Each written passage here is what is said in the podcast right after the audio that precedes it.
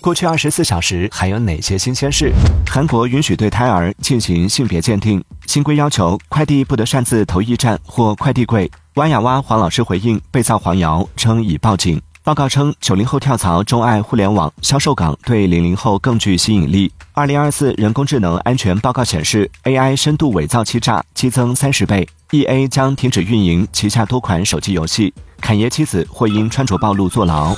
现在登录喜马拉雅、苹果播客、小宇宙，搜索订阅《往事头条》或《往事头条》畅听版，听资讯更畅快，尽在《往事头条》。